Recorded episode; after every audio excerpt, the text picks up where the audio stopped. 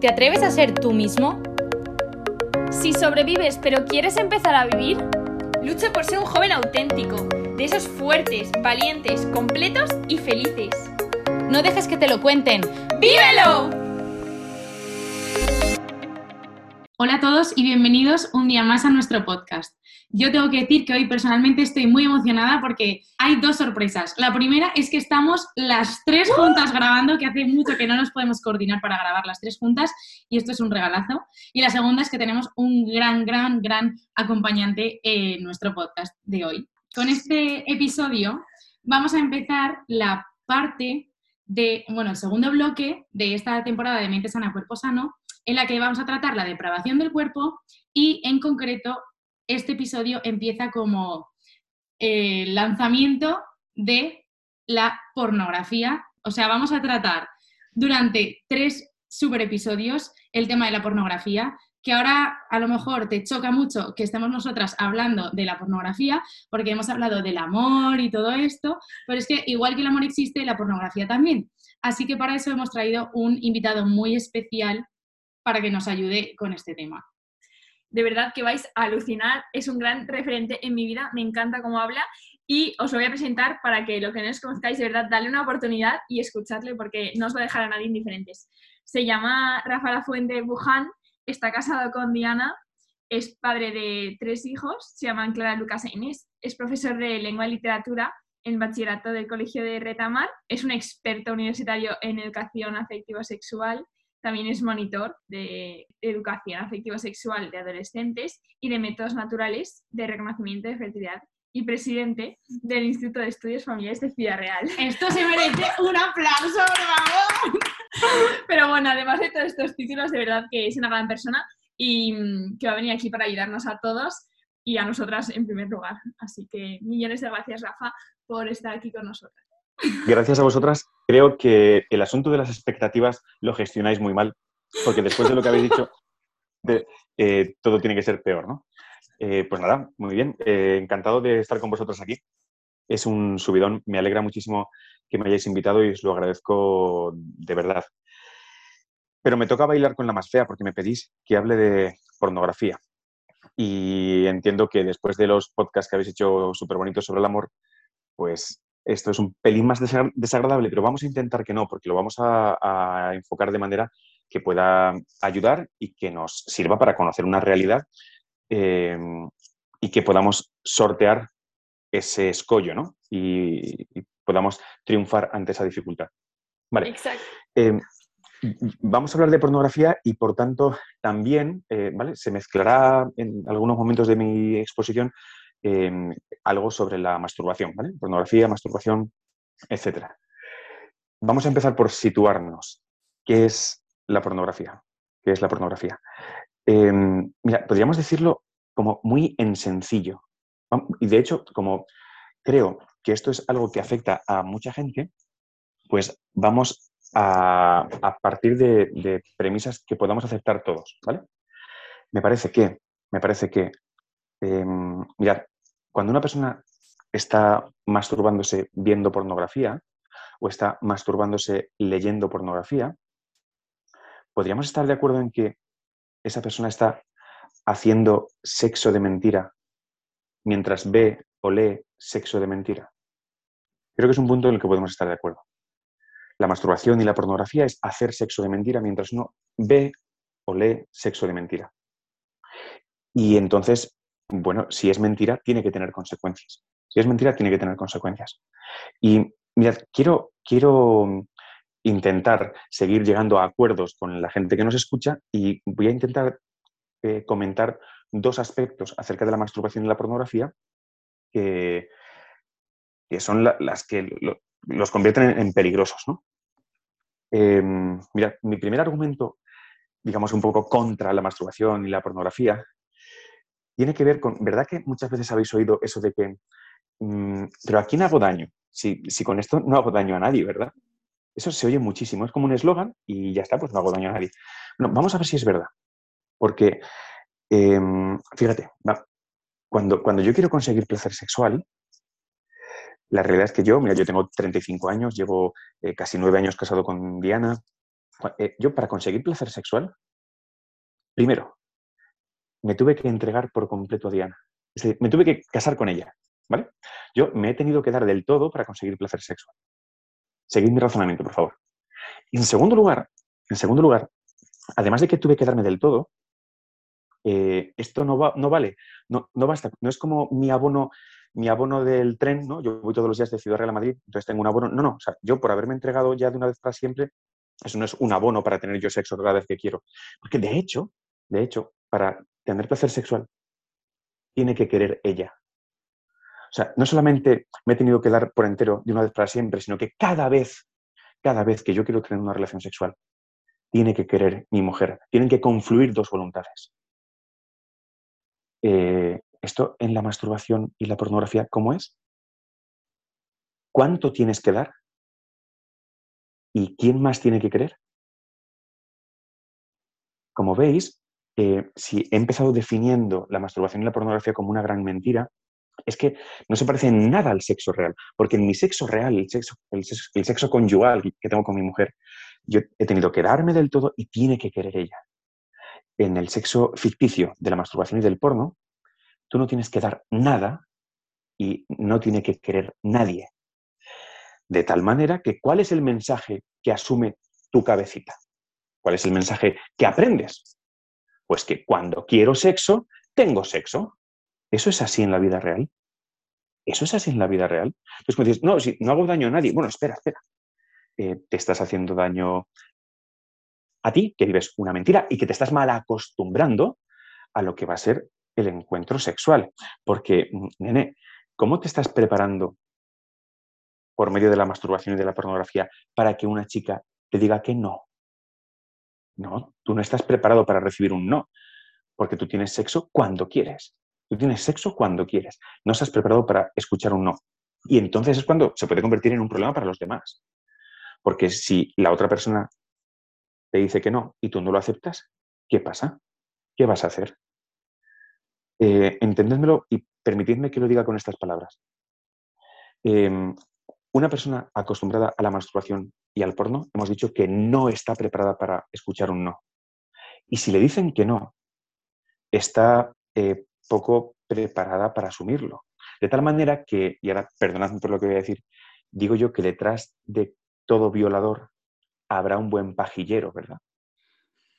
Detrás de todo violador hay una persona que no sabe decirse que no a nada que sea sexual. Bien, entonces ese es mi primer argumento contra la masturbación y la pornografía. Y es que no te prepara en absoluto para la realidad del encuentro sexual, que por la propia naturaleza de ese encuentro eh, requiere de entrega y requiere de que la otra persona quiera.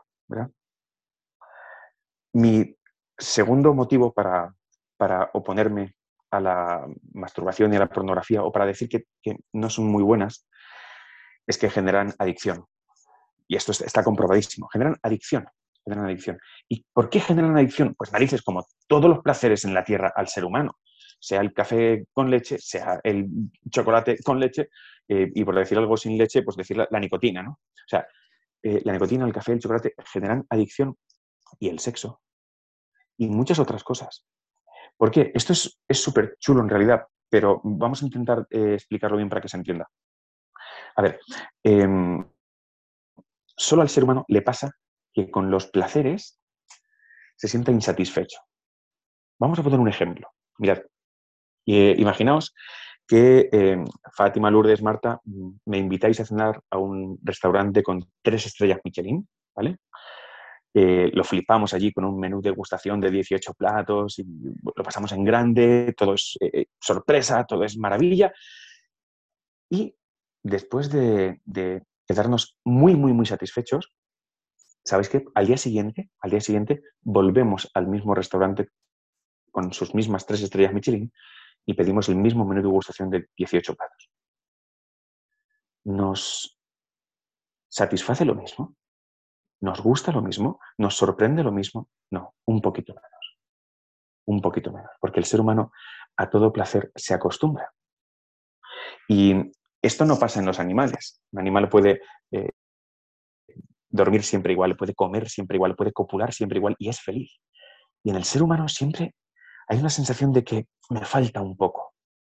Eso es porque el ser humano está hecho para lo infinito. Y ningún placer de la tierra es capaz de saciar esa sed de eternidad. El placer nunca te da lo que promete.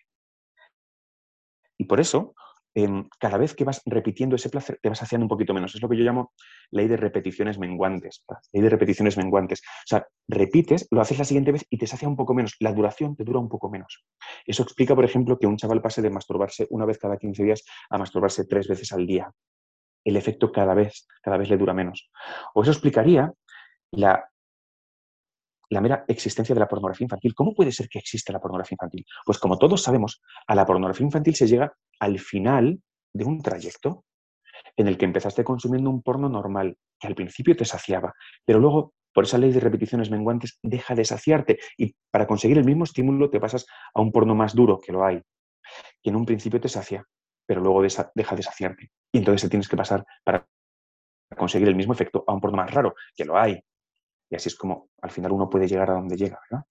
Porque, porque el fumador lo sabe, que la nicotina te sacia, te estimula, te, calma em, durante un tiempo. Bien, y entonces te tienes que tomar otro cigarro, ¿verdad? Vamos a poner una persona que se está fumando seis cigarros al día.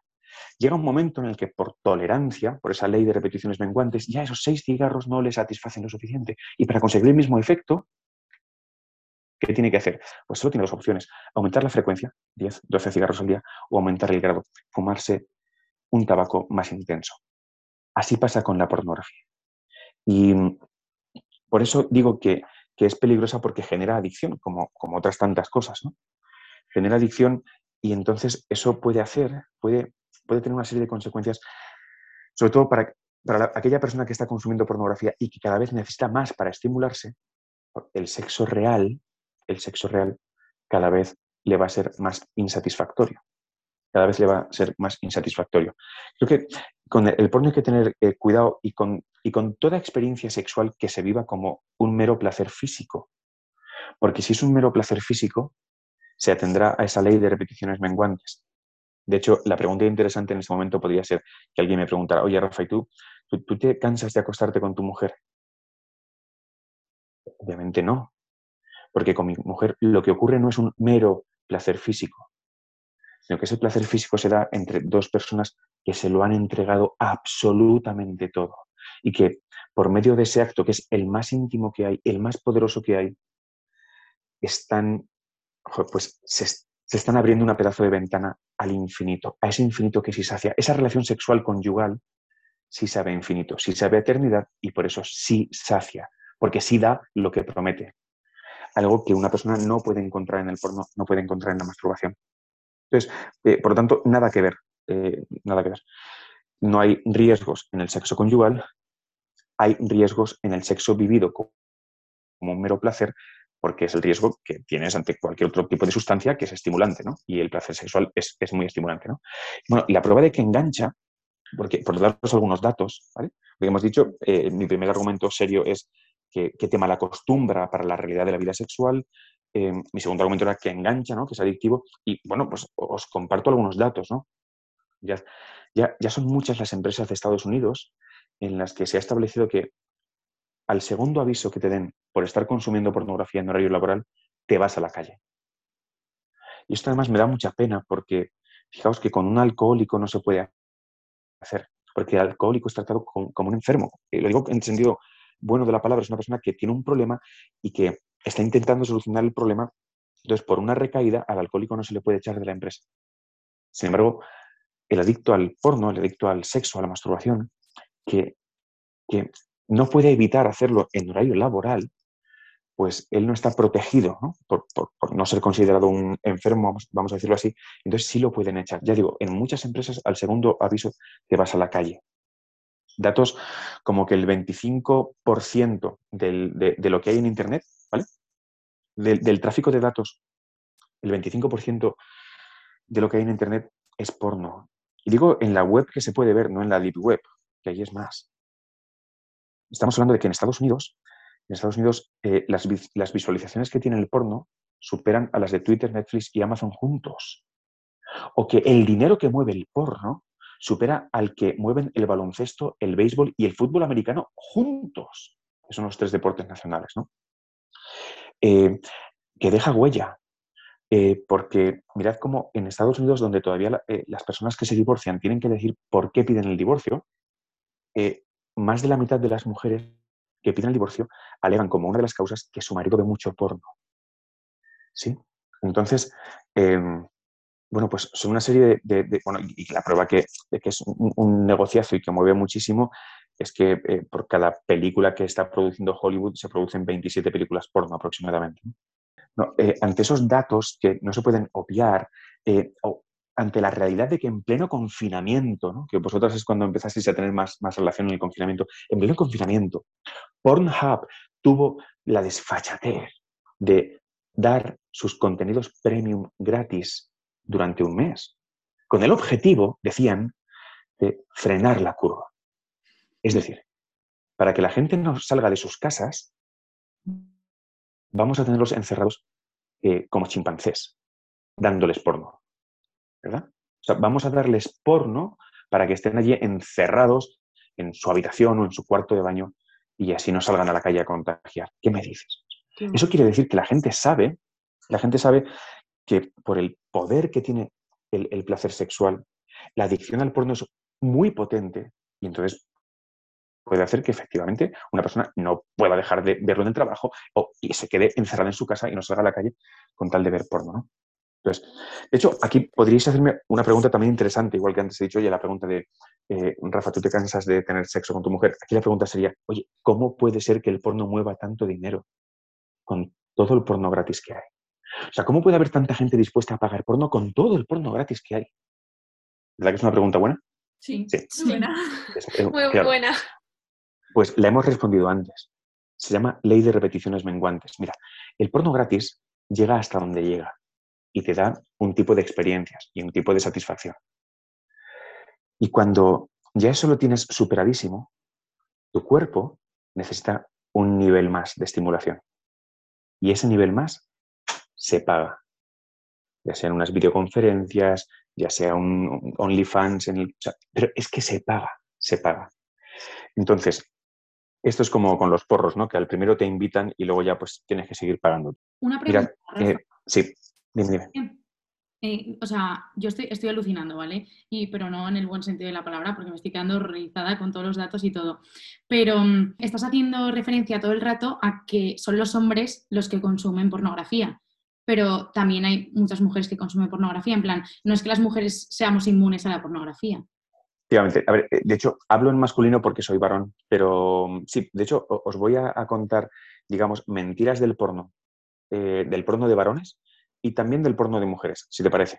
Y de hecho, sirva, sirva como introducción, sirva como introducción que, no me chupo el dedo. Pero ¿cómo no voy a hablar de porno de mujeres si las 50 sombras de Grey ya están entre los 10 libros más vendidos de la historia? Repito, porque soy filólogo y no me estoy equivocando en el dato. De los 10 libros más vendidos de la historia, ¿vale? Es una lista pues, donde están eh, eh, la Biblia, el libro rojo de Mao, pues están las 50 sombras de Grey, que es un libro de antes de ayer, como quien dice.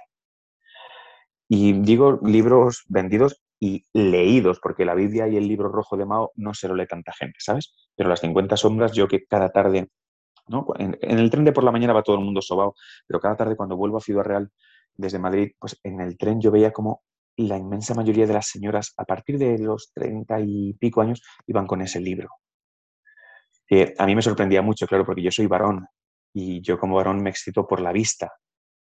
Y de hecho, si te fijas, el porno para hombres es de, en vídeo, o, son revistas, o eran revistas, o son fotos, porque nos excitamos por la vista, y esto los que hacen porno lo saben. Yo, yo veía ese libro y veía a las señoras leyendo ese libro, y yo sabía que era un libro porno, y, yo al ver el libro abierto pensaba, pero ¿cómo va a ser porno si no hay fotos? Claro, yo pensando con mi mentalidad de hombre, ¿no? Pues sí, sí, es porno y parece ser que somos lo suficientemente distintos como que hasta en el porno se note.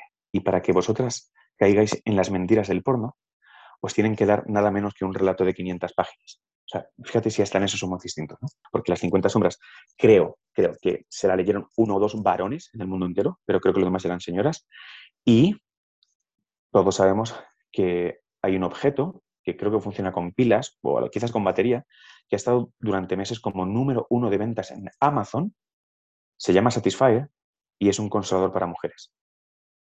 Por lo tanto, en esto de tener sexo de mentira mientras se ve sexo de mentira, no es algo que sea para hombres. Y de hecho, ya he comentado que no es solamente ver sexo de mentira, sino leer sexo de mentira. Entonces, eh, mira, yo creo que, que para entender las mentiras del porno, me gustaría llegar con vosotras de nuevo a un acuerdo muy de mínimos. Voy a decir dos cosas sobre las relaciones sexuales para ver si todo el mundo puede estar de acuerdo. ¿Vale? A mí me parece que en este planeta, y al menos entre un hombre y una mujer, me parece que el, sexo es el acto más íntimo que hay. Esto es difícilmente rebatible, pero bueno, vamos a concretarlo. Creo que es el acto más íntimo que hay porque significa eh, pues, desnudos, significa piel con piel, significa penetración, significa eyaculación dentro de la vagina. Que si buscáramos a alguien como muy neutral y muy sin ideología a juzgar este asunto, mira, yo, imagínate que estoy acostándome con mi mujer y traigo a un marciano, un marciano sin ideología, un tío neutral, y dejo que nos mire.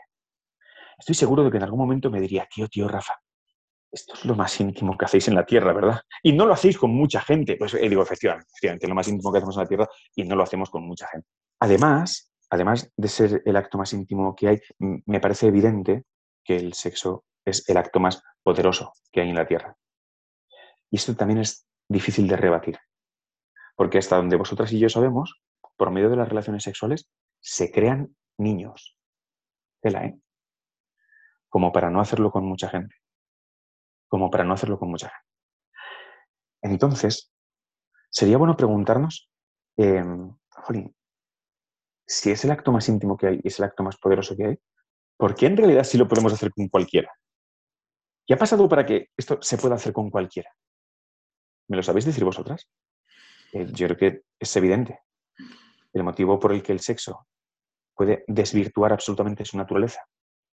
Y pese a ser el acto más íntimo que hay y el más poderoso que hay, hacerlo con cualquiera, porque va a dejar de ser íntimo y va a dejar de ser poderoso, es la generalización en el uso de los anticonceptivos.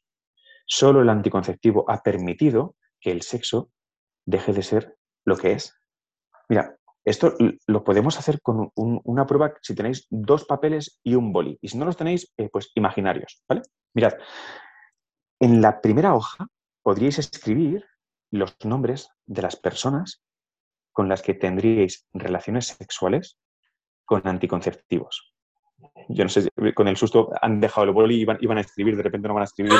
Eh, eh, Claro, porque yo he visto que muy decididas, muy decididas cogían el boli eh, y muy obedientes.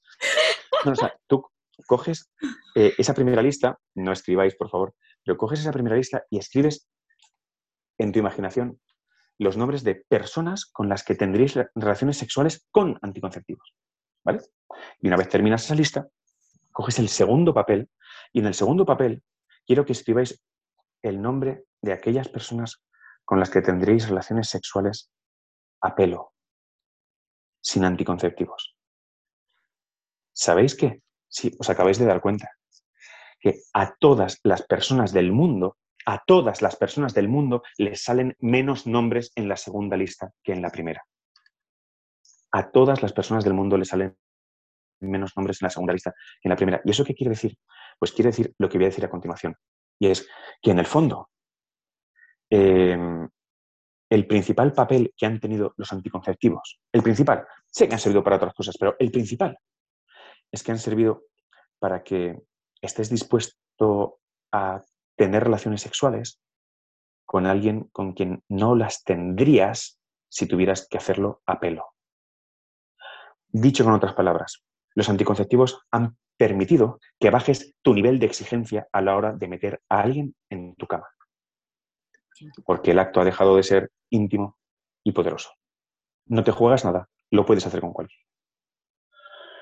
Pensad que solo, solo desde, desde esta óptica, solo desde esta óptica, podemos jugar con el sexo, podemos mm, eh, acudir a la pornografía, podemos eh, masturbarnos, o sea, frente al acto íntimo y poderoso que significa una relación sexual que yo tengo con mi mujer, está todo lo demás. ¿Y qué es todo lo demás? Pues, pues muchas cosas que sí, que son muy variadas, pero que desde luego yo las veo desde arriba. O sea, mi sexo conyugal, que sigue siendo siempre íntimo y siempre poderoso, eh, necesariamente está en un plano distinto a todo lo demás. Todo lo demás, y no se trata de poner nombres, pero también, porque a la distancia que hay entre lo que yo hago con mi mujer y una masturbación, eh, una escena porno, una relación con eh, una prostituta, un... A ese salto, a ese salto, pues mira, la iglesia le pone el nombre de pecado, yo puedo poner el nombre de cutrez. Porque te estás conformando con algo que está muy lejos de aquello a lo que aspiras. Te estás conformando con algo que está muy lejos de aquello que sí te puedes hacer. Entonces, solamente cuando somos capaces de desvirtuar la relación sexual, aparecen los problemas. Y con esto, a lo mejor, mira, podríamos ilustrarlo con la manera de aparearse que tienen unos cangrejos. No sé si a Fátima le parecerá bien, pero eh, mira, es que para entender eh, ese sexo de verdad, ese sexo al 100%, pues claro, mm, mira, vamos a ver si nos sirve. Eh, hay unos cangrejos que se aparean en la orilla del mar, ¿vale? Hacen lo siguiente, la cangreja se queda quieta en la orilla y ve cómo los candidatos, los cangrejos, se le van colocando pues, por delante, ¿no? a, su vista. ¿Ella qué hace? Ella está quieta. Y ella los observa. Y ellos no saben muy bien qué tienen que hacer. De hecho, uno se aburre y se va, el otro eh, había quedado para jugar al pádel y se va, y el otro, y así, ¿no? Y entonces, pues van quedando cada vez menos y ella sigue solo mirándolos, Y es lo que hace ella. Mira, ella sigue esperando hasta que haya un cangrejo que haya aguantado 24 horas sin moverse frente a ella. ¡Wow! 24 horas sin moverse frente a ella. Pero, eh, eso por qué? O sea, no es demasiado... Vamos a ver, de hecho, entre los cangrejos se oye cierto run run de joder, están todas locas, ¿qué quiere? ¿No? Sí, o sea, lo de que están todas locas pues debe ser que en distintos reinos pues, se, se oye, ¿no? Total, por, qué, ella hace esa locura de tener al pobre cangrejo ahí 24 horas quieto frente a ella? ¿Por qué? ¿Por qué hace eso?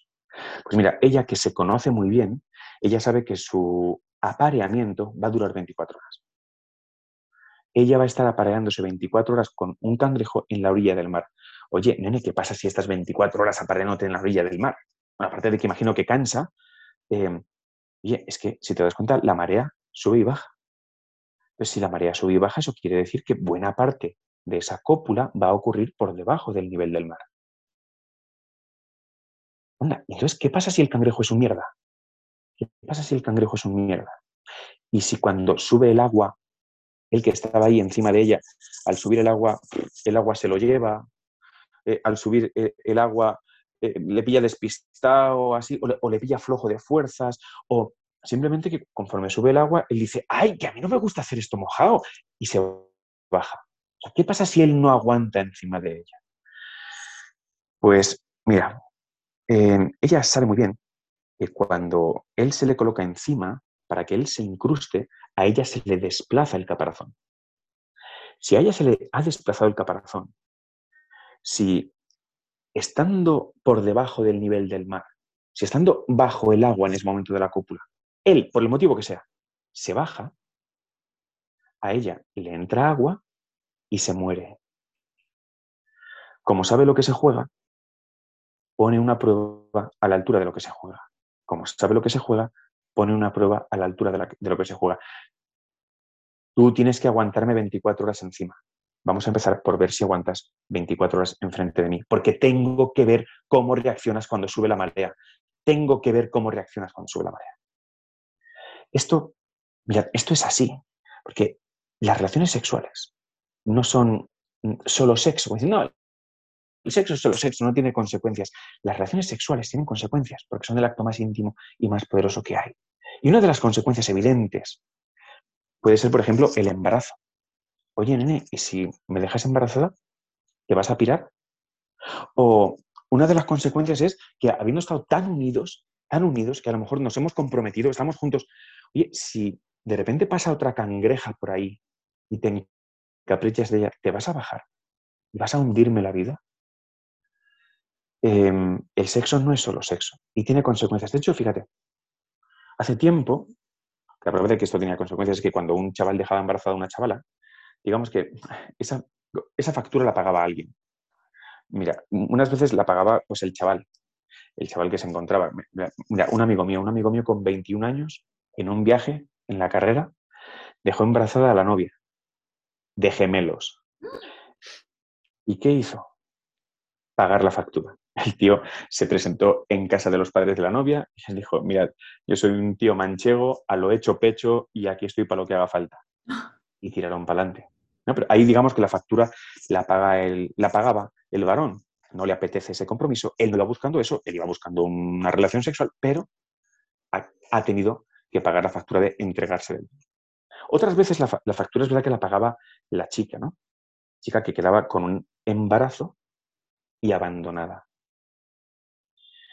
A día de hoy, y sabiendo que las cifras de aborto en España llevan varios años rondando los 100.000 niños abortados al año, me parece que resulta evidente que la factura la está pagando el niño. Pero la factura no se queda sin pagar. Cuando se juega con algo tan poderoso como el sexo, se genera una factura y esa factura la paga alguien. Y es verdad que mientras que en otros ámbitos de la vida, con cosas poderosas, pues los poderes públicos no nos mienten, ni, los medios, ni, yo sé, pues los coches son muy poderosos, sí. Pueden pillar muchísima velocidad, sí. Los medios y los poderes públicos no te dicen corre todo lo que quieras, pero mm, oye, ponte dos cinturones de seguridad. No, no, no. Te dicen no corras. Y si corres, te multo.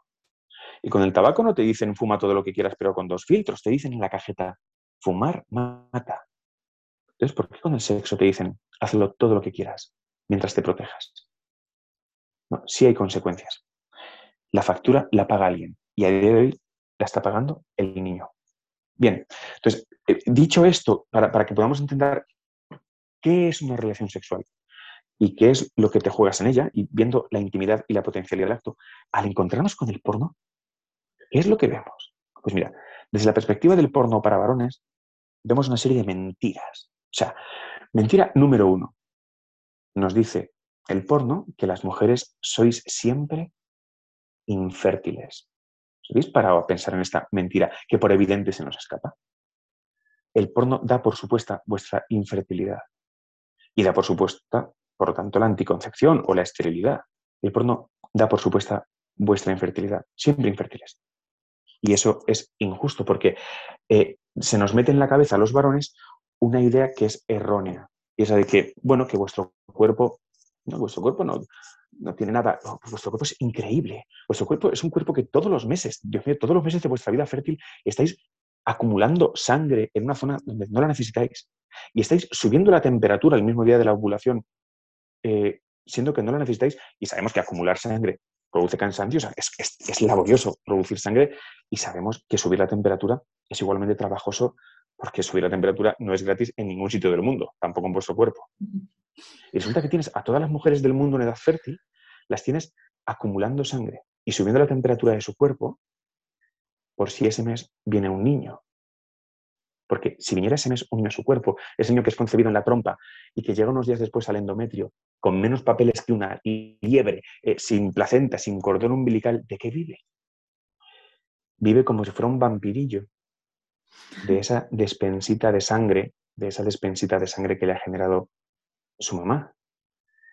Y no solamente le prepara una despensita, sino que, como he dicho por la subida de temperatura, es como si la mamá pusiera la calefacción para la llegada del niño. Una despensita y la calefacción puesta. El cuerpo de una mujer es un buen sitio, es un buen sitio al que llegar, ¿verdad? El cuerpo de una mujer es un buen sitio al que llegar. Las mujeres sois personas para la acogida. De hecho, fíjate, es tanto el esfuerzo que hacéis que por eso sois cíclicas, ¿no? Cuando han pasado unos días y vuestro cuerpo se da cuenta de que no hay un niño, como no podéis mantener ese esfuerzo de la sangre y de la temperatura, entonces la sangre se des, ¿no? el endometrio se descama, sale la sangre al exterior y la temperatura baja y eso marca el inicio del ciclo siguiente. Sois cíclicas porque lo que hacéis es tan fuerte que no podéis mantenerlo todos los días. Entonces lo hacéis y lo deshacéis, lo hacéis y lo deshacéis. ¿no? Eso es una mujer y por eso tenéis los cambios anímicos que tenéis. Eh, se debe también a eso. ¿no?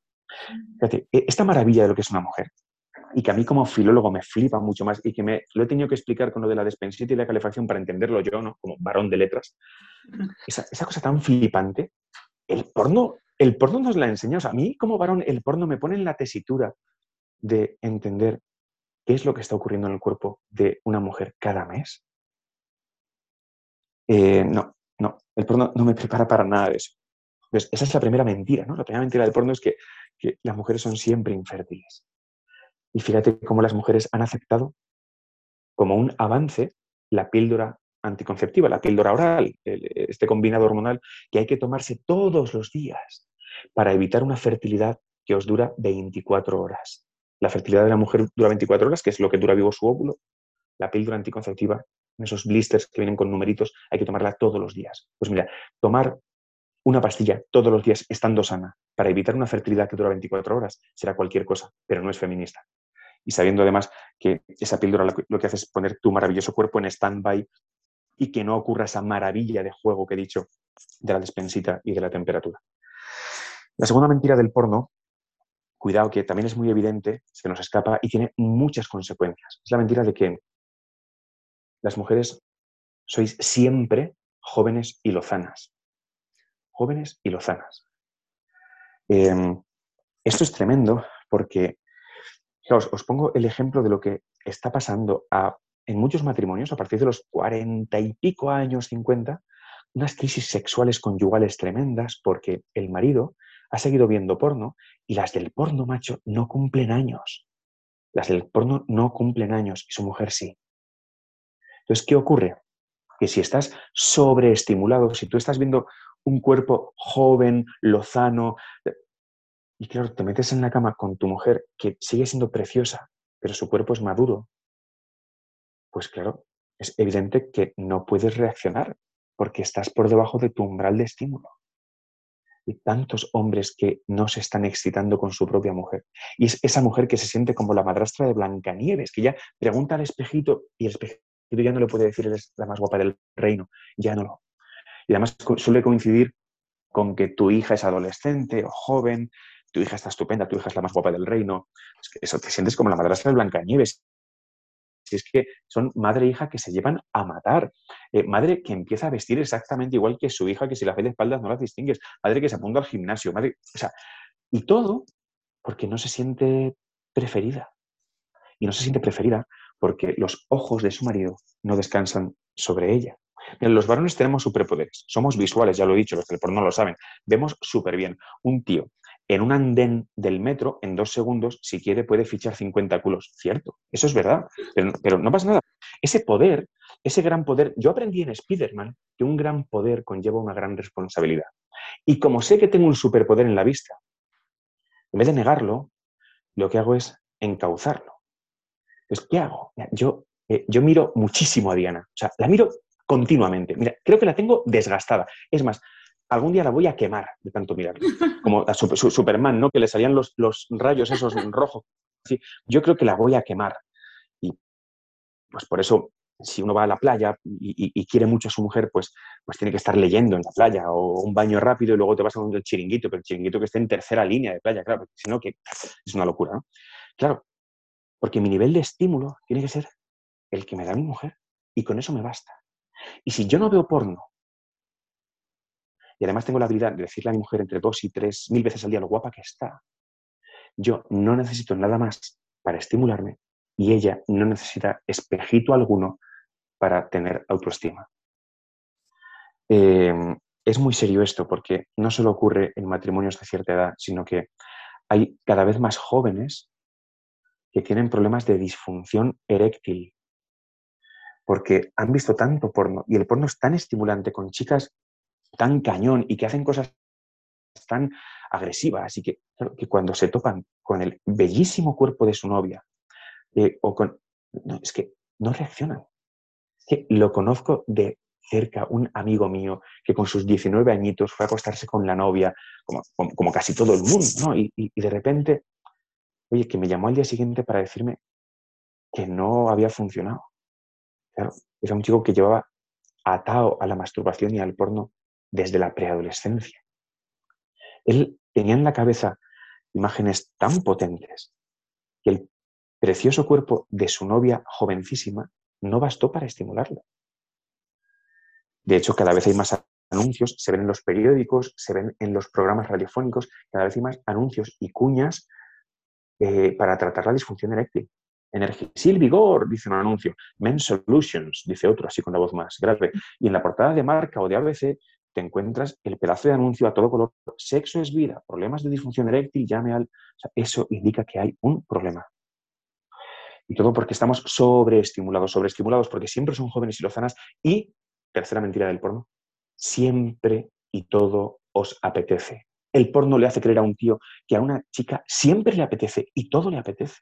Todo le apetece. Entonces, eso no solamente crea este problema que he comentado de la sobreestimulación, sino que además lleva a discusiones graves en la cama, porque tú vas con unas expectativas y la otra persona, que no se considera actriz porno, no tiene por qué cumplir esas expectativas. ¿no?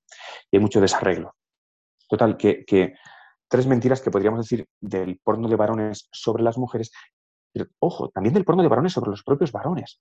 ¿Cuántos chavales, veinteañeros, poco más jóvenes que yo, que se me acercan preocupados por la eyaculación precoz? Me acuerdo una vez me preguntaba un chaval que ni siquiera tenía novia, me preguntó por la eyaculación precoz. Digo, ¿precoz con respecto a qué, chato, si no tienes novia? O sea, precoz significa que como ves porno y te crees sus mentiras, estás comparando el tiempo que tarda en, eyacular el actor porno con el tiempo que tardas tú en eyacular cuando te masturbas. Pero ¿cómo eres tan tonto, majo?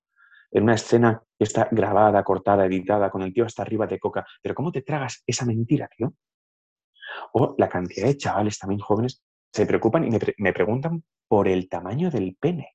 pero, hola, igual, ven porno y se comparan con el tío al que ven en el porno. Yo les suelo decir, perdonadme la broma, pero que, que no se preocupen por si van a dar placer sexual a su mujer o por si la van a poder fecundar, sea cual sea el tamaño de su pene, porque hay 1.400 millones de chinos en el mundo y la tienen. Y han dicho así, pues he hecho un gesto. Eh, o sea, tranquilidad, mucha tranquilidad mentiras que condicionan comportamientos y mentiras que sugestionan. Y ahora voy al porno femenino que me preguntabais antes, porque, oye, es que en ese porno femenino que es muy distinto, esos relatos, oye, em, imagino que muchas conocéis la, aplicación de Wattpad. De Wattpad salió After. O sea, una aplicación que no sé si algún tío se la habrá descargado en el mundo, porque es una aplicación para leer y escribir. Pues ya tengo que tíos se la han descargado pocos. Entonces, en Wattpad se lee y se escribe y se comparten los relatos, ¿no? Jolín, es que el tema más recurrente en los relatos de Wattpad es el erótico. O sea, lo que las niñas leen, escriben, comparten, son relatos eróticos. Y esos relatos, ¿cuáles son las mentiras de esos relatos? Mira, para empezar, tengo que decir, además, con mucha claridad, que ¿dónde está el feminismo si hemos dicho que Las sombras de Grey se ha encumbrado como uno de los grandes libros vendidos de la historia y lo que tenemos es un tío forrado, adinerado, que somete sexualmente a una tía? Ese es el feminismo que estábamos buscando. Y luego, que en esos relatos que, uno, que una chica se puede encontrar por WhatsApp o hay, eh, ¿cómo diría? Hay un perfil de relación y un perfil de tío que es, por un lado, pues esa relación, esa relación eh, emocionante, ¿no? Eh, pero también esa relación frívola y también una relación que es imposible, ¿no? Buscando tíos emocionantes, frívolos, imposibles. Y digo yo que ¿dónde están los tíos normales? ¿Sabéis qué pasa? Que provoca, o sea, las mentiras de ese porno femenino, esas mentiras sobre cómo son las relaciones y sobre cómo somos los chicos, em, luego chocan con la realidad. Y el choque con la realidad siempre es decepcionante. Hay mucha chica decepcionada con las relaciones y con los tíos, pero porque han buscado un tío que, pues, de hecho, el, perfil de tío no me gusta nada en esos relatos. Hay, aparte de esos tíos que dominan, hay mucho tío muy amanerado, muy poco viril, mm, a veces directamente con conductas homosexuales. Entonces, no entiendo muy bien cuál es el perfil de hombre que buscáis, pero o aceptáis al, al varón con su naturaleza de varón y lo buscáis como tal, o muchas se quedarán solas. Porque además el varón heterosexual, ¿cómo es? Como aparece en La que se avecina o en Aquí no a quien viva, en esas series tan graciosas, donde todos los varones heterosexuales casados son unos papanatas o son unos sinvergüenzas. ¿Qué tipo de varón heterosexual vas buscando tú? Si además lo que dicen las noticias, digo porque no solo miente el porno, ¿eh? mienten las series eh, y mienten las noticias. Mentir es que, hombre, yo sé que todos los años hay 50 chalaos que matan a su mujer en España, sí, sí. Y los 50 salen en televisión, los 50. Hombre, por contextualizar, os daría el dato de que en España vivimos casi 27 millones de varones. Y los 50 que matan a su mujer salen en televisión. Cada uno de los varones que cuando llega reventado a casa de trabajar, lo da todo por su mujer y por sus hijos, cada uno de ellos no sale en televisión. Entonces, cuidado con las niñas, con el tipo de varón que están leyendo o buscando, o que se sientan desencantadas, claro, tú ves cualquier serie, incluida, pues no sé, las, chicas del cable, esta de, las primeras de, Telefónica que salen en Movistar, y como un antiguo alumno me resumía esa serie en, bueno, es que en esa serie los, pues mira, las mujeres son buenas y los hombres somos malos. Sí, pues tú, mujer, como te hagas una idea del hombre así, em, ojo que lo mismo no vas a querer un hombre. me parece que, bueno, queda acreditado por lo que he dicho que hay mentiras del porno, tanto del porno masculino como del porno femenino, que son distintas, pero en el fondo siempre son mentiras. Mienten sobre el tipo de relación o sobre el tipo de sexo. A vosotras os mienten más sobre cómo es una relación y cómo es un hombre, a nosotros nos mienten más sobre cómo es el sexo y, sobre cómo es la mujer.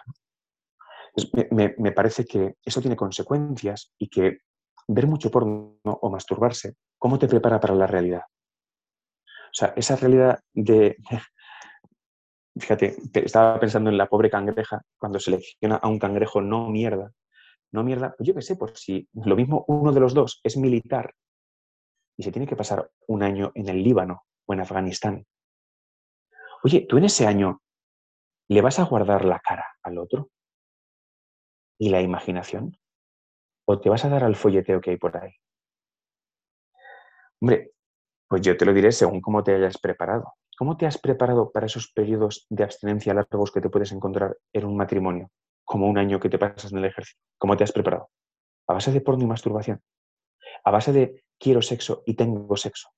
aquí podríamos entrar, pero no es el tema de hoy, en las relaciones prematrimoniales. Si las relaciones prematrimoniales, en ese quiero sexo y tengo sexo, te prepara para la vida matrimonial en sus periodos de abstinencia, como los que yo he vivido en cada cesárea de mi mujer, o el detalle interesante, ya digo, no es el de hoy, pero solo voy a lanzar una comparación de cómo, ya sea en el porno, sea cuando uno se va de putas, sea cuando una le es infiel a su marido, o sea cuando dos novietes que se quieren mucho, pero son novietes no casados, se acuestan, en cada uno de esos cuatro ejemplos que he puesto, el sexo no se puede hacer al 100%. No se puede eyacular dentro de la vagina salvo que haya anticonceptivos. Eh, hay que hacer pues, eh, petting, masturbaciones mutuas, marcha atrás, condones, lo que sea, pero no sexo al 100%. Solo yo, que estoy casado, puedo permitirme el lujazo de tener sexo al 100%, es decir, con eyaculación dentro de la vagina. ¿Por qué me lo puedo permitir? Porque mi entrega es al 100%. Porque yo con mi mujer, eh, o sea, yo, yo le he dado todo, igual que ella a mí. Pues igual que yo plancho en mi casa, igual que yo estoy casado en régimen de bienes gananciales y le he dado mi dinero, igual que yo dejaría mi trabajo mañana por ella, tres cosas que yo no hacía cuando era novio, ¿sabes? Yo no le planchaba la ropa, yo no le daba mi dinero y no estaba dispuesto a dejar mi carrera. ¿Te das cuenta que cuando estás, de que cuando estás casado y toda la entrega la vida es el 100%, te puedes permitir el lujazo de tener sexo al 100%, de hacerlo a pelo. Porque ¿qué es lo peor que me puede pasar si me acuesto con Diana? ¿Qué es lo peor que me puede pasar? Que venga un hijo, a su casa viene. Y eso solo lo puedo decir yo. Y los casos anteriores que he comentado no lo pueden decir. Y por eso no pueden tener sexo de verdad. A mí me parece que frente a las mentiras del porno, mucho sexo conyugal y del bueno. Porque creo que en esta época de revolución sexual, que parece que todavía estamos surfeando la ola de la revolución sexual y que podríamos acostarnos con quien quisiéramos y tener muchísimo sexo, la dura realidad es que hay un montón de gente teniendo sexo a solas, sexo falso, sexo con aparatos, mientras ve o lee sexo falso.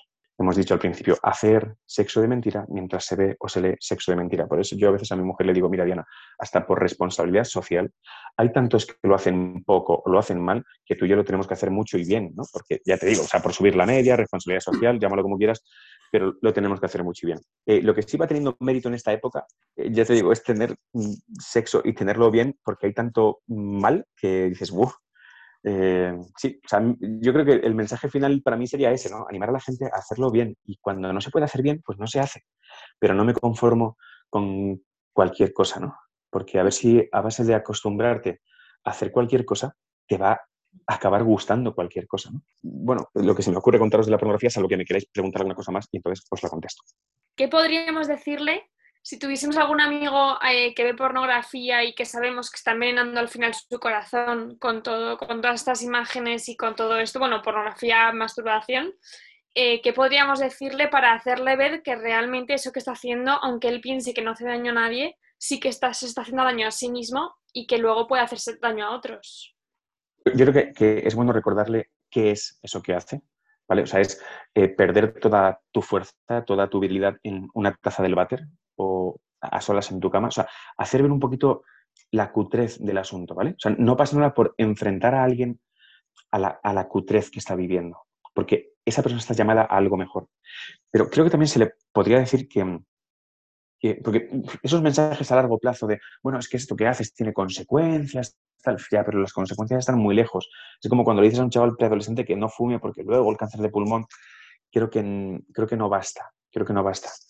Yo creo que algo más así actual, momentáneo, ¿no? O sea, no lo hagas ahora, porque es que ahora mismo podrías estar haciendo algo mucho mejor con tu testosterona, ¿sabes? O sea, em, en vez de estar vertiéndola ahí en, la taza del váter, ¿no? O sea, entrégate, haz cosas por los demás, sal a repartir bocadillos a los pobres los domingos, ¿sabes? O sea, pero no me digas que estás dedicando tu fuerza a esto, ¿no?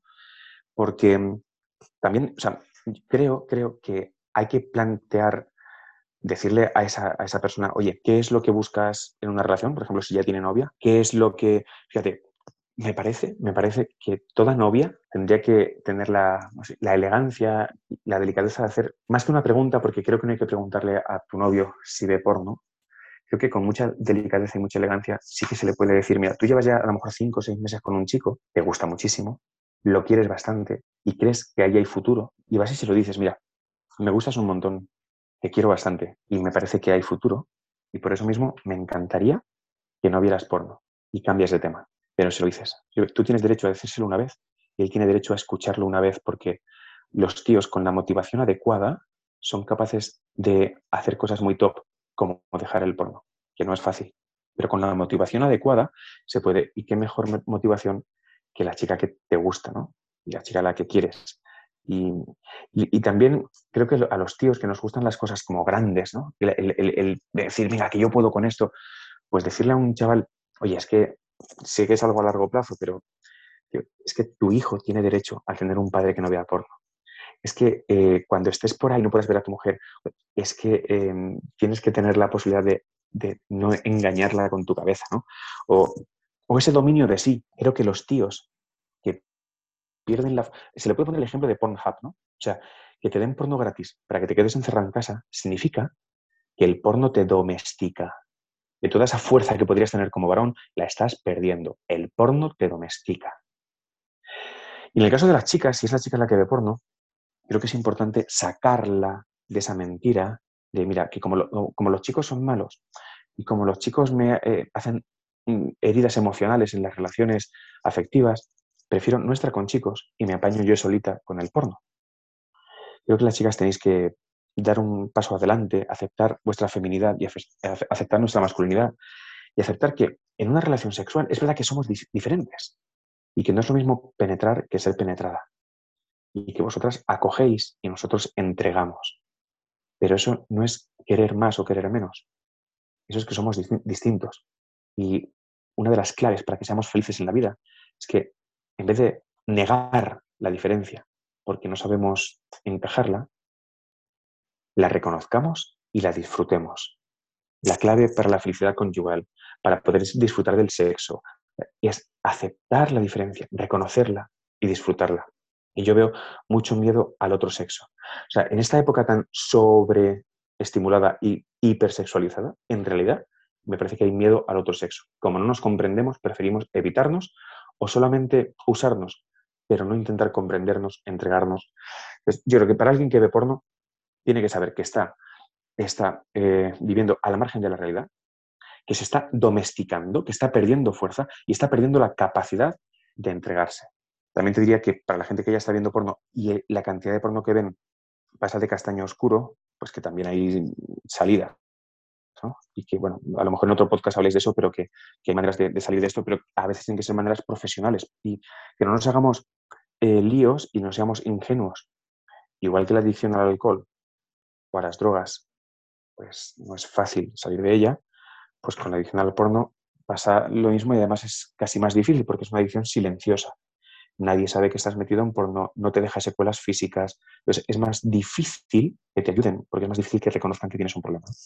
Y luego tengo otra pregunta porque últimamente, en plan, veo muchísima gente a mi alrededor, pero un montón, que llevan una vida súper desordenada, hacen lo que les da la gana, ven lo que quieren, y luego es verdad que lo proyectan hacia afuera. A lo mejor no es que te cuenten, como has dicho, no que es algo muy solitario, no es que te cuenten que ven porno que se acuestan, bueno, eso sí que lo cuentan, pero que se acuestan con la chica de aquí, la chica de allá, ¿no?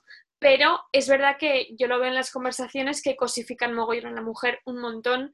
Lo veo mucho más en hombres que en mujeres, pero cosifican un montón, hablan súper mal de la mujer o, están todo el día mandando stickers que son una mierda y que de verdad eh, que no son nada agradables de ver, por ejemplo. Entonces, yo al final veo y llego a la conclusión de que si ves mierda, proyectas mierda. O sea, no, o perdón, ¿eh? de la expresión, pero sí, sí. se, entiende muy bien la expresión. Sí, a mí eh, eh, creo, creo que, uno de los goles que nos hemos dejado meter es el, bueno, el estar casi dispuestos a ver cualquier cosa, como si nada nos afectara, como si nada nos afectara. Y mm, a veces nos ponemos muy exquisitos para que los niños no vean ciertas cosas y los mayores resulta que nos las tragamos. Y creo, como han creído pues, muchos santos, que lo que mancha a un niño mancha a un anciano. A mí eh, me parece que en ese sentido, y tu pregunta es buenísima, esto de proyectarse y, lo de contar cosas guarras eh, hacia afuera y que me parece que hemos perdido sensibilidad, porque vemos cualquier cosa, oímos cualquier cosa y decimos cualquier cosa y nada nos escandaliza. Y perder sensibilidad tiene mucho que ver con, que en las series, eh, no sé, voy a poner el ejemplo de Juego de Tronos, que es una serie que yo no he visto nunca, no sé ni siquiera de qué va, pero sé que mucha gente la ha visto y, y según tengo entendido, pues ahí salen un montón de tetas, ¿no? Em, que yo ahí le doy muchísimo valor a series como Perdidos, seis temporadas, cero tetas, wow. O Prison Break, cinco temporadas, cero tetas. Pero qué mérito. O sea, qué mérito hacer un guion, eh, un guion que también pueda enganchar a la gente, pero sin comprar a la gente con tetas, ¿no? Aunque digo que eh, antes me refería a, a, otra serie, la de las chicas del cable, o aquí no hay quien viva, creo que a veces, a, día de hoy, lo más peligroso no son las tetas, sino las ideas que nos meten esas series, ¿no? Sobre qué es un varón, qué es una mujer. Ante lo que me preguntas, y mi respuesta sobre la sensibilidad, sobre la... Mira, creo que el sexo pertenece al ámbito de la intimidad. He dicho que es el acto más íntimo que hay. Por lo tanto, no ya por cuestiones morales, sino por cuestión de estilo, de educación, de sensibilidad. Lo que es íntimo se tiene que reservar para el espacio íntimo yo no quiero ver a nadie teniendo sexo. forma parte de su intimidad. Y lo peor de la tele es que encima el sexo que te muestra es falso, porque no es el sexo íntimo verdadero de un matrimonio que se quiere mucho. Es un sexo falso, pagado, actuado. Quizás lo podríamos entender de la siguiente manera. Mira, que el sexo pertenece al ámbito de la intimidad. Yo lo veo en que, mira, yo delante de mis hijos tengo algunas manifestaciones de cariño sexual que no tendría en la calle. Es decir, yo delante de mis hijos me beso con mi mujer. Yo le, pego a pretujones a mi mujer delante de mis hijos, cosa que nunca he hecho ni voy a hacer en la calle. Porque mi familia es un ámbito de intimidad mayor que la calle y por eso mis hijos tienen derecho a ver cómo se quieren, cómo tienen gestos de amor sus padres.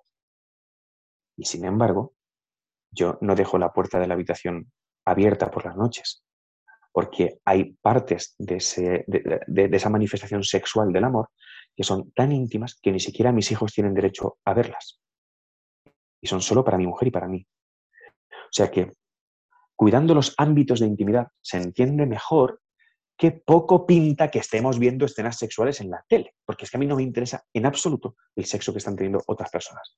Y ahí tenemos que tener cuidado de que perdamos la sensibilidad hasta tal punto de que veamos escenas sexuales en la tele o escenas eróticas y ya casi ni nos causen impresión. Entonces creo que, es importante que no nos hagamos líos con esto y que, mira, yo creo que lo, lo sexual pertenece al ámbito de la intimidad y que por eso mismo, pues en la tele no tiene sentido ver algunas cosas, oye, ni en la playa.